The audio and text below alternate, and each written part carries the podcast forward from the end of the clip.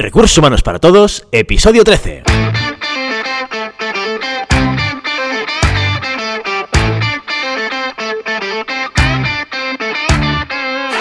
Bienvenido a Recursos Humanos para Todos, tu podcast semanal sobre recursos humanos.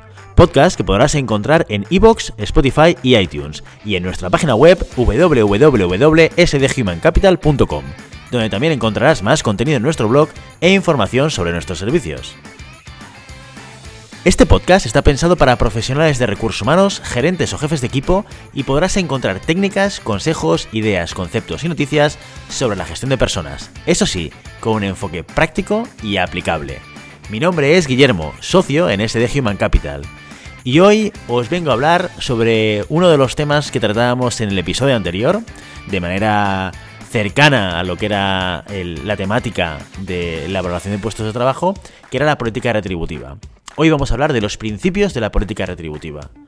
Fundamentalmente de lo que hablaremos es de qué es la retribución, cómo ha evolucionado este concepto y qué es lo que implica a día de hoy, o cómo se está eh, orientando eh, desde el mundo de la empresa, qué objetivos tiene, qué tipo de compensaciones podemos encontrar y sobre todo cómo podemos construir nuestra política retributiva, qué tenemos que tener en cuenta para construir nuestra política retributiva y cómo podemos medirla. Empezamos. Principios de la política retributiva. La primera pregunta que, yo me quería hacer para introducir este tema es qué es el concepto de la retribución. Al final, la retribución la podemos entender como esa moneda de cambio eh, que las empresas eh, o los proyectos dan a cambio de tiempo, fundamentalmente. Y esa seguramente es una definición que cubriría perfectamente todo el concepto de retribución hace muchísimos años. Lo cierto es que este concepto ha evolucionado con el tiempo. Y seguramente esa definición inicial de moneda de cambio por el tiempo de una persona ahora ya no es tan aplicable. Ahora mismo, por suerte, la compensación se ha convertido en una herramienta de gestión empresarial, mucho más que simplemente el hecho de yo te remunero por un trabajo que haces para mí. Y también, eh, por otro lado, es una respuesta a las reales necesidades de atraer talento, talento del bueno, del mercado para tu empresa y tu proyecto. Por suerte, el nivel de capacitación y el nivel de evolución del mercado del talento y del mercado del trabajo ha evolucionado tanto que ya no son las empresas las que mm, ofertan sus puestos de trabajo, sino que además tienen que hacer un esfuerzo suplementario para vender su proyecto, para atraer al verdadero talento y para hacer que este talento también quede retenido dentro de su proyecto. ¿no? Em, así que si pensásemos en los objetivos de la compensación a día de hoy, seguro que el primero que deberíamos poner en la lista es la atracción. La atracción y el segundo va a tener que ser la retención. es uno de los elementos que nos van a ayudar a convencer a alguien a que eh, trabaje con nosotros. Y que nos va a ayudar también a que alguien eh, se lo piense dos veces antes de dejarnos, ¿no? Sí que es verdad que no es lo único y ya veréis que la compensación no solamente es retribución, lo veremos más adelante. Pero también tiene otros objetivos o nos puede ayudar también a conseguir otras cosas. Una de las, de las cosas que nos puede ayudar a conseguir es a alinear a la empresa. Y cuando hablo de la empresa, hablo de, la gente que trabaja en, un departamento o en un proyecto. Eh, lo hablábamos el otro día en, el podcast sobre gestión por objetivos con Ramoni, ¿verdad? Decíamos, eh, la gestión por objetivos tiene eh, una orientación clara a ayudar a alinear a las personas. La política retributiva, la retribución, la compensación, tal y como se la conoce a día de hoy, eh, da un plus de empuje y de motivación para que, por ejemplo, sistemas como el de gestión por objetivos, que no necesariamente tienen que ir ligados a un variable, ¿de acuerdo? puedan hacer que ese sistema de objetivos tenga muchísima más potencia, ¿no? Por tanto, ayuda también a potenciar este objetivo de alineación que también conseguimos con otra palanca que es la gestión por objetivos. También hay otras dos cosas que yo creo que debemos tener en cuenta como objetivos de la compensación. De la compensación. No son tan directas, pero no por ello no, debemos olvidarlas, ¿no? O debemos obviarlas.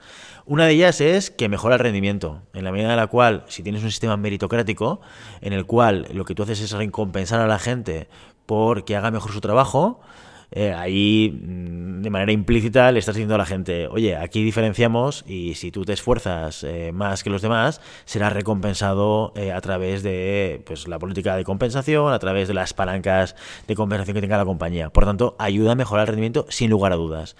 Y por otro lado, también favorece el, desarrollo. O sea, en esa mejora del rendimiento, mucha gente lo que también de manera más consciente o inconsciente estará pensando es, en la medida en la cual yo mejoro como profesional, yo o consigo más conocimientos o mejoro mis habilidades en el día a día, la compañía puede estar recompensándome por ello, a nivel de compensación a nivel económico evidentemente, pero también a otros niveles, con lo cual también es un motivador que favorece la, motivación interior de cada, miembro, de cada miembro de un equipo para que se desarrolle eh, o para que busque el desarrollo propio como profesional. Conceptualizando un poquito más el tema de la compensación, ¿vale? Pero muy, muy, de manera muy sencilla, eh, solamente para poder ubicar eh, en contexto y en las cajitas adecuadas todas, todas las palancas de la compensación, podríamos decir que hay como dos universos en la compensación. ¿De acuerdo? Uno es el intrínseco. Esta es la compensación más subjetiva. Esta depende exclusivamente de la persona y va vinculada a eh, las necesidades concretas de la persona, los valores concretos de la persona y las experiencias concretas y puntuales del, momento y la situación y el contexto de la persona. Eh, a veces eh, las obviamos o, yo me he encontrado, por ejemplo, clientes que obvian esta parte intrínseca y que dan, por supuesto, que este concepto como muy, muy básico, ¿no? Que al final todos trabajamos por dinero. Y en parte es cierto, y en gran parte no es cierto. Porque ¿quién no conoce a alguien que eh, ha cambiado de trabajo y ha estado dispuesto a reducir sus pretensiones salariales o su compensación salarial por estar en un sitio que a lo mejor eh, pues está más alineado con sus valores? ¿No? Un caso muy extremo y muy típico es eh, la persona que decide pasar del mundo privado a trabajar en compañías estilo ONGs. ¿no? Cuando tú vas a un contexto ONG, evidentemente, ya os lo anticipo que no es ningún secreto, las compensaciones eh, a todos los niveles pues son mucho menos competitivas que si te vas a trabajar al sector privado. Evidentemente que sí. Pero hay mucha gente que lo hace. ¿Y por qué lo hacen? Fundamentalmente por esta parte de la compensación intrínseca. Hay una serie de cosas, ya sean valores, necesidades, pues hay gente que en un momento profesional de su vida decide que lo que quiere es aportar de una manera diferente al desarrollo de la sociedad. Y es muy loable y está muy bien. Igual, que es muy loable aquel que decide pues tener una carrera profesional en el mundo privado y querer desarrollarse por ahí, ¿no? Pero es una cosa que no podemos obviar y que a veces, insisto, yo he encontrado clientes que van, van hacia lo más básico. No, no, la gente trabaja y viene aquí solo por dinero. Si tienes una empresa, si eres gerente de una compañía en la cual la gente única y exclusivamente va a trabajar por dinero, tienes un problema potencial muy gordo. Porque eso quiere decir que si esto es así, que es muy difícil que sea 100% así, pero si eso es así, quiere decir que tu única palanca para retenerlos es cuánta pasta les pagas.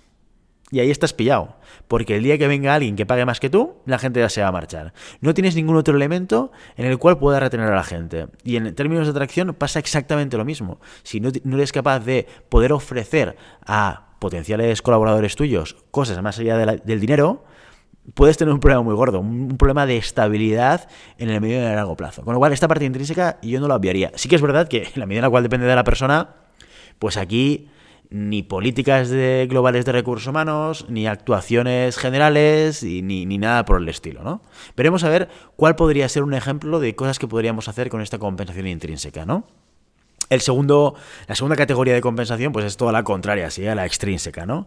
Que esta es la más objetiva, la más tangible, aunque, ojo, puede no, ser, puede no ser dineraria. Podemos estar no hablando de dinerito, ¿de acuerdo? Eh, aquí, dentro de esta extrínseca, tenemos dos temas. La conversación directa, esto sí, esto es cash, esto es pasta, esto es dinero. Esto es cuánto yo estoy transfiriendo a la cuenta bancaria de mi trabajador a final de mes, a final de los seis meses, al final del año, o lo que sea, en función de la manera que yo esté convirtiendo esta conversación directa, pero hablamos siempre de cash, ¿vale? Y luego está toda la indirecta, que también es extrínseca porque es objetiva, porque es tangible, porque es global y que tienen que más que ver con beneficios o con lo que se le llama el salario emocional o con el salario extrasalarial. Fundamentalmente aquí, ejemplos de ello podrían ser perfectamente, pues en beneficios mm, suelen, eh, solemos incluir aquí todas aquellas eh, compensaciones que van en concepto producto, Vamos a desarrollar un poquito más. ¿Qué quiere decir en concepto producto? Por ejemplo, cuando a mí la compañía me paga las dietas, ¿no? El, famoso, eh, por lo menos aquí en España, el famoso ticket restaurant, ¿no? O, la tarjeta restaurante de 9 euros, 7 euros diarios, que yo lo que hago es pagar la comida, comida directamente y esto me lo paga la, empresa y no lo tengo que pagar yo de mi dinero. A mí la empresa no me da 9 euros, pero me da 9, 9 euros para gastarme en comida. ¿De acuerdo? Esto sería un beneficio, eh, un, salario en, beneficio. Otra cosa que podría ser sería el seguro de salud. El seguro de salud me lo paga la compañía, por lo tanto yo no tengo este coste, esto que me estoy ahorrando yo, pero a mí el dinero no me lo da eh, la empresa. Si el seguro de salud cuesta 100 eh, y mañana, por lo que sea, hay un descuento y pasa a, a, costar 80, yo no tengo un beneficio. Y a la inversa, si pasa de 100 a 150, yo tampoco tengo un sobrecoste. ¿Vale? La parte del salario extrasalarial o emocional tiene más que ver con las condiciones del trabajo. Pues, eh, por ejemplo, si hay flexibilidad horaria, si tengo la oportunidad de hacer teletrabajo o no, eh, todo lo que tiene que ver, por tanto, con toda la parte de más, más de conciliación, ¿vale? La ubicación de, ah, de, las oficinas podría ser una remuneración extrasalarial o emocional, ¿no? Y todo aquello que hace la empresa que eh, no tiene un coste directo tan evidente como el cash, que es muy evidente, o como la parte de beneficios. Dicho esto, hay que hacer un paréntesis muy relevante eh, en, un tema, en un concepto, que es el tema de la fiscalidad. Ojo con la fiscalidad, ¿no? Porque afecta mucho al cómo yo puedo sacarle mejor partido a la manera de pagar a mis empleados. ¿Vale? Esto tiene es, es, una, es una temática que es muy relevante, sobre todo en la parte de beneficios, eh, de la compensación a través de beneficios, y que tiene que ver con todo lo que es la estructura de costes. ¿vale? Para aquellos que no estéis familiarizados con los costes, eh, los costes salariales dentro de una compañía, simplemente tener en cuenta que lo que cuesta a una empresa, a un proyecto, un empleado, lo que llamaríamos el coste total de un empleado, tiene varios conceptos dentro. ¿Vale? El, primer concepto base es el salario, neto, que es lo que percibe la persona a final de mes, ¿no? Lo que tú le acabas ingresando a la persona en la cuenta bancaria eh, a final de mes. Por encima de este concepto están los impuestos que tiene que pagar el empleado. Y hasta aquí es lo que, de lo que el empleado tiene visibilidad a través de la nómina. Cuando tú lees tu nómina, lo que vas a ver ahí es un concepto que se llamará salario bruto global, ¿De acuerdo? independientemente de los conceptos, o sea, del, detalle de la nómina, a nivel global, vamos a encontrar un bruto, un salario bruto, que, del cual se va a descontar una serie de impuestos, lo que en España sería fundamentalmente la seguridad social y el IRPF, y descontados estos impuestos nos quedará salario neto, que es lo que percibimos nosotros a final de mes, ¿de acuerdo? Pero por encima de todo esto está el coste empresa. O sea, la compañía tiene un coste adicional por contratar a una persona que mm, fundamentalmente se puede calcular alrededor de eh, un 30% eh, más del salario bruto anual, más o menos. ¿eh? esto en función de la tabla habría que ver porque también está como topado el cálculo, pero fundamentalmente pensad que la compañía está pagando un 30% más del salario bruto del empleado por el hecho de tener al empleado. O sea, también paga impuestos, eh, digamos, directos por esa nómina y este asalariado que tiene en el proyecto. ¿vale? Esto sería el coste total. ¿no? Y cuando digo ojo con la fiscalidad en el tema de compensación, es que en función de las políticas eh, de, empleo de, los diferentes estados, y aquí estoy hablando de eh, más de políticas globales de país, hay una serie de beneficios que eh, se permiten o se aceptan que pueden estar integrados dentro de la nómina de manera directa, lo cual hace que el salario neto del empleado sea superior. ¿Vale? Y esto necesariamente requiere un capítulo aparte de, la optimización, casi de cirugía, eh, de, todo lo que es la compensación. Pero para que tengáis una idea muy inicial, ¿no? Pongamos un ejemplo un poco bestia, pero para que se entienda lo mejor posible. En una situación en la cual yo tengo un salario mensual bruto, es decir, mi neto más mis impuestos de empleado, de 990 euros, ¿vale? Y mis impuestos son un 10%, yo estoy cobrando 900 euros netos al mes. Yo al bolsillo me llevo 900 euros y pago 90, el 10% de esos 900, en concepto de impuestos. ¿Vale? La empresa me lo retiene y luego cuando le toca hacer las declaraciones los tiene que pagar el Estado. En el caso o en la circunstancia en la cual la empresa me pague un beneficio que sea fiscalmente deducible, pues por ejemplo aquí en España estamos hablando de las dietas, estamos hablando del seguro de salud eh, y estamos hablando de algún otro concepto, pero muy, muy delimitado y, muy eh, regulado específicamente por la legislación local. ¿De acuerdo? En este, en este caso, en este ejemplo, pongamos que la empresa eh, decide darme un beneficio que es el ticket restaurant. ¿vale? No porque me lo dé más allá de lo que estoy cobrando actualmente, pero me lo mete como en la nómina. Me dice, bueno, a partir de ahora, yo cada mes te voy a descontar de tu salario 9 euros al día de dietas, ¿vale? Y te voy a dar una tarjeta que podrás utilizar para gastarte a 9 euros diarios en comida, ¿vale? Entonces, esas cantidades yo las puedo deducir fiscalmente del impuesto que debo pagar. ¿Vale? En el caso anterior que decíamos, si yo tengo un bruto de 990, le descuento 90 euros de impuestos y me quedan 900 euros en, neto para mí, si yo estoy pagando de esos 900 euros 180 euros al mes en comida, el impuesto que pagaré ya no será un 10% sobre 900, será un 10% sobre 900 menos 180, que es lo que yo estoy pagando en comidas, con lo cual mi base serán 700 euros. 720 euros, lo cual quiere decir que mis impuestos serán de 72 euros. Al final he conseguido optimizar mi impuesto reduciéndolo y haciendo que mi neto sea superior. Yo en este modelo estoy cobrando 918 euros al mes netos, porque hay una partida de mi salario que no va a cargo de los impuestos, que se puede deducir de los impuestos por una serie de motivaciones eh, fiscales del país. ¿Vale? Pero aquí por eso digo que ojo con la fiscalidad porque es un tema que da, da de por sí para hablar largo y tendido y ver cómo se calcula en primer lugar, y luego cómo afecta a los diferentes conceptos eh, de, beneficios que podemos dar, porque no todo se calcula de la misma manera y tampoco lo puedes calcular siempre al 100%, como ocurre, por ejemplo, con el caso del coche. Pero bueno, no, no quiero entrar en mucho más detalle, pero que sepáis que en todo lo que tiene que ver con la compensación indirecta y extrínseca, tenemos que tener un capítulo aparte de la fiscalidad. Y más aparte todavía, y aquí sí que no quiero entrar, eh, eh, con el tema de las expatriaciones. El modelo expatriación sí que la fiscalidad, si ya en la parte local no es que tenga un peso específico como muy relevante, pero sí que podemos tener una ventaja si sabemos jugar nuestras cartas con las herramientas que tenemos en el Estado a nivel de optimización fiscal. Cuando hablamos de expatriaciones es como un elemento como súper clave. O sea, lo tenemos que tener dentro del checklist de temas a eh, analizar y a ver cómo la fiscalidad internacional, en el caso de las expatriaciones, va a actuar sobre el salario que pagamos a la persona. Pero bueno, no, no vamos a entrar mucho más en el tema de expatriaciones. Si os interesa el tema de, de gestión de expats, podemos dedicar también un capítulo o un par de capítulos a hablar del, del cómo se gestiona, de qué tienes que tener en cuenta, qué dificultades te puedes encontrar, etcétera. De acuerdo, como siempre, ya sabéis que lo podéis dejar en las notas del programa o a través de la página web en contacto.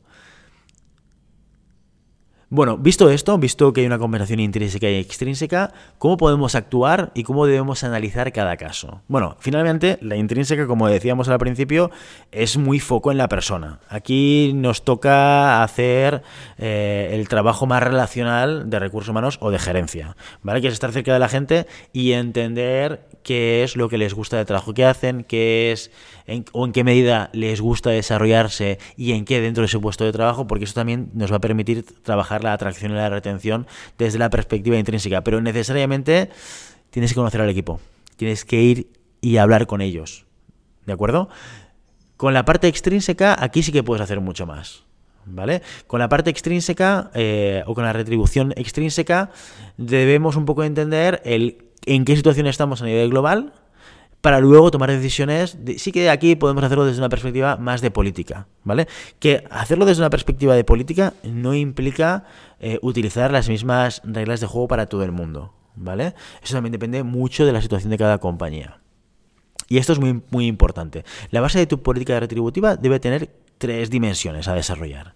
Primero, tu situación actual, ¿vale? Y aunque esto parezca eh, que podría no ser tan relevante porque podríamos pensar, bueno, al final a nivel retributivo, si quiero atraer y quiero retener, yo lo que quiero lo que necesito es pues pagar bien a mi gente, eh, entender sus necesidades y cubrirlas. Bueno, hasta aquí está muy bien, pero claro, no es lo mismo eh, que estemos planteando nuestra política retributiva de manera aislada, que la estemos eh, pensando o desarrollando mm, con la idea de integrarla junto con otros sistemas de recursos humanos Tampoco eh, es lo mismo que la vayamos a utilizar como un mecanismo que dinamice el cambio organizacional, ¿De acuerdo? O sea, la orientación tiene que ser, oye, tenemos que ayudar a motivar a la gente para que se enganche al carro del cambio. Que esto es un concepto o un contexto muy concreto en una empresa. ¿Vale? Tampoco si tenemos problemas de retención o tenemos problemas de atracción, o a lo mejor tenemos problemas de retención y atracción en departamentos muy específicos. Entonces ahí tendremos que tener en cuenta que nuestra política retributiva, que tiene que ser una herramienta de gestión, lo que decíamos al principio, ha evolucionado el concepto de retribución a compensación, porque ahora es una herramienta de gestión y nos tiene que ayudar a ello. Tiene que ayudarnos a intentar enfocar, focalizar y buscar opciones y soluciones a la situación real de la cada compañía. ¿vale? Esta es la base, es el primer pilar que debe aguantar eh, la, base de nuestra política retributiva. El segundo concepto es el de la equidad interna.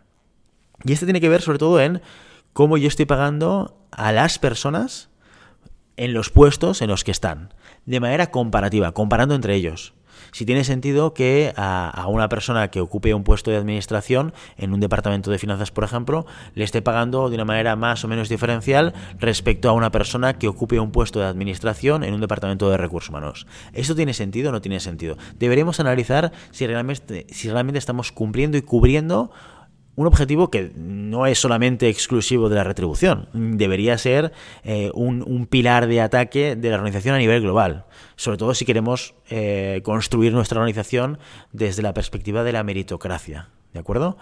Pero no nos tenemos que olvidar nunca del tercer elemento fundamental, porque hasta aquí, fijaos que hemos, nos hemos pensado, nos estamos analizando a la organización desde su ombligo, pues mi situación actual, mi equidad interna, cómo estoy pagando a mis empleados, pero hay un tercer elemento fundamental, que es qué está pasando en el mercado. Que esto lo cambia absolutamente todo. ¿Cómo está pagando el mercado a determinadas posiciones, departamentos, áreas? Las compañías eh, de, de tamaños grandes, ¿cómo están remunerando? Y las medianas y las pequeñas.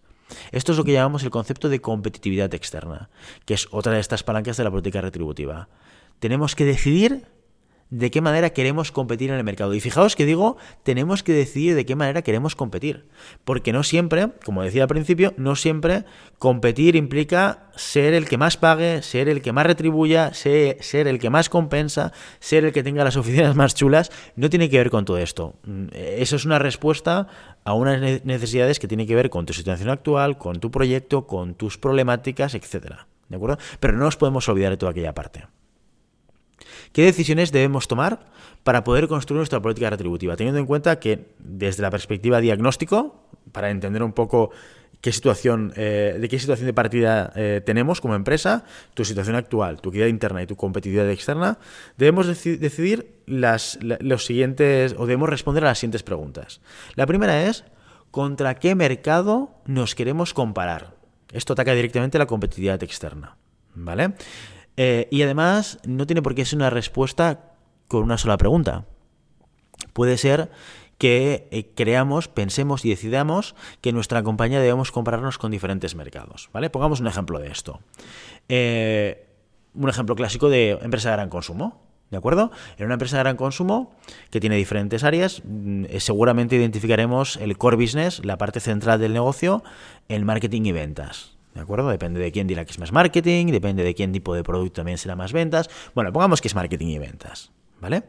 Eh, si analizamos el mercado del salario, por lo menos en España, lo que vamos a ver es que las empresas de gran consumo, en general, retribuyen de manera superior a las eh, posiciones de marketing y ventas eh, comparativamente con otros sectores. En general, estoy generalizando, que solo hay sectores que quizás no, pero bueno, en términos generales, sí que podemos decir que las empresas de gran consumo tienden a ser más competitivas en salarios para personas de marketing y de ventas. ¿vale? Respecto al resto de mercados.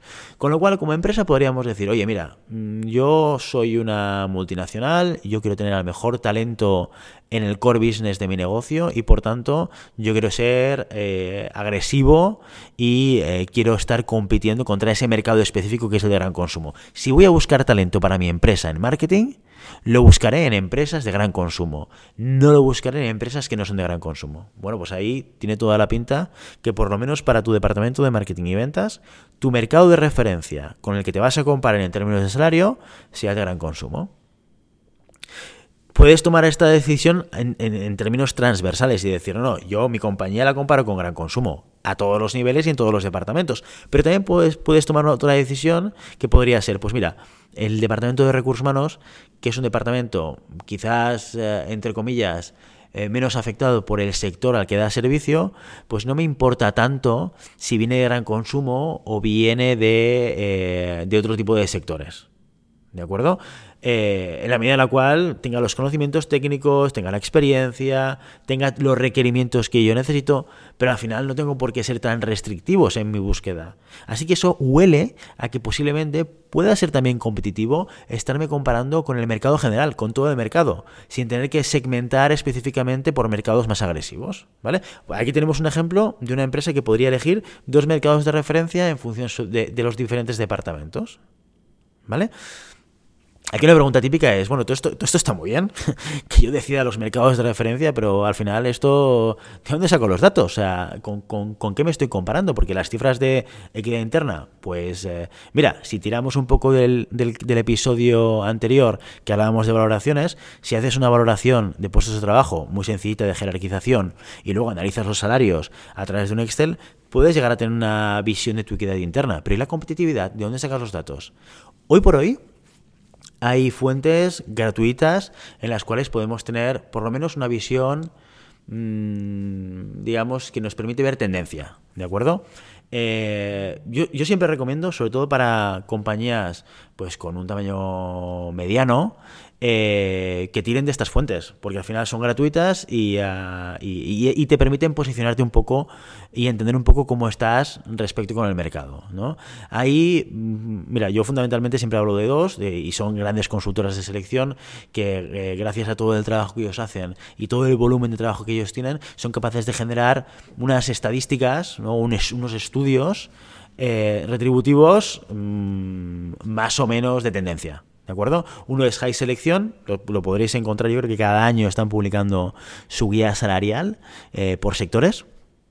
Eh, y fundamentalmente lo hacen por sectores, puestos de trabajo y, luego por la experiencia en el puesto de trabajo. Y luego otra empresa que también eh, hace cosas similares es Robert Walters. de hecho, Robert Walters incluso tiene aplicación, tiene una, una app que te puedes bajar en el móvil y puedes consultar información de referencia salarial eh, por mercado y por puesto de trabajo. Ahí, por tanto, en la parte gratuita yo creo que eh, de entrada, sin tener que hacer inversiones económicas y analizar proveedores, etcétera, pues ahí tienes una, solución que puede ser rápida, sencilla y que te puede permitir por lo menos ver la tendencia. ¿no? Luego también podrías ir a, compañías que se dedican a hacer estudios salariales que evidentemente desde una perspectiva estadística tienen mucha más robustez que la información que podemos sacar de Hayes o de Robert Walters. Eh, y aquí, bueno, de grandes multinacionales muy reconocidas, podríamos encontrar a Conferry, eh, la, bueno, iba a decir la, ex High Group, pero realmente Conferry compró a High Group, eh, pero es una compañía que también nos puede aportar esta información salarial. Mercer, que también es muy conocida por sus estudios salariales, y específicamente aquí en España, yo, una empresa que suelo utilizar o con la que suelo trabajar cuando hago política retributiva, eh, con algunos clientes es IXA, ¿vale? Eh, que es otra compañía que también aporta o está especializada en la parte de estudios retributivos. Dicho todo esto, hemos visto un poco qué es la retribución conceptualmente, qué es lo que tenemos que tener en, mente a la hora de plantearnos eh, cómo vamos a compensar, siempre pensando en los dos elementos, no nos olvidemos, la parte intrínseca es real, es completamente real. No lo obviemos, no pensemos que todo pasa, ni siquiera que todo pasa por el pago dinerario de un fijo o de un variable, ¿eh? que ya ahondaremos un poquito más en estos conceptos en, otros podcasts, ¿no? Pero de entrada lo que podemos hacer eh, a día de hoy, con la información que, que tenemos, es generar un análisis de equidad interna y competitividad externa muy sencillito. Muy sencillito. Simplemente cogiendo los, eh, el listado de empleados, nos olvidamos un poco de lo que es la complejidad de nómina, los diferentes conceptos, las diferentes, los diferentes impuestos, etcétera, pero solamente cogiendo lo que es el salario bruto, por evitarnos las diferencias que puede generar eh, las diferentes imposiciones fiscales. Cogemos el salario bruto del fijo en una columna, en otra columna ponemos el variable, si es que existe algún tipo de variable o incentivo, ¿de acuerdo? Hacemos una mini valoración de puestos de trabajo y esto os pondré un enlace en las notas del programa eh, para que los que no hayáis hecho podáis escuchar el, podcast de valoración de puestos de trabajo. Y ahí el método de jerarquización es muy sencillo de implementar y os puede servir para hacer este ejercicio. Y luego a través de eh, fuentes gratuitas como High Selección o eh, Robert Walters coger información de mercado para ver primero cómo estamos comparativamente dentro cómo estamos comparativamente contra empresas del sector que nosotros consideramos que es referencia. Y hasta aquí nuestro episodio de hoy de Recursos Humanos para Todos. Espero que os haya sido útil y que esto os permita empezar un análisis de lo que es la retribución en vuestras, en vuestras empresas. Como siempre os invito a que os pongáis en contacto con nosotros, nos deis vuestra opinión, nos sugeráis temas o nos hagáis las preguntas que consideréis oportunas. Lo podéis hacer a través del mail rrhhparatodos@sdhumancapital.com o a través de la página de contacto en sdhumancapital.com barra contacto. Y si el contenido de este podcast te gusta, no te olvides suscribirte, darnos 5 estrellas en iTunes y me gusta en iVoox y en Spotify. Esto nos va a permitir tener visibilidad y que más gente que le interese la gestión de personas, desde una perspectiva práctica y aplicable, nos pueda encontrar. Igualmente recuerda que puedes encontrar más contenidos, noticias y recursos en nuestra web corporativa, sdhumancapital.com. Muchas gracias por todo, por tu tiempo, por tu atención, por tu interés en estos temas sobre gestión de personas. Nos escuchamos en el próximo episodio. Hasta entonces, feliz semana.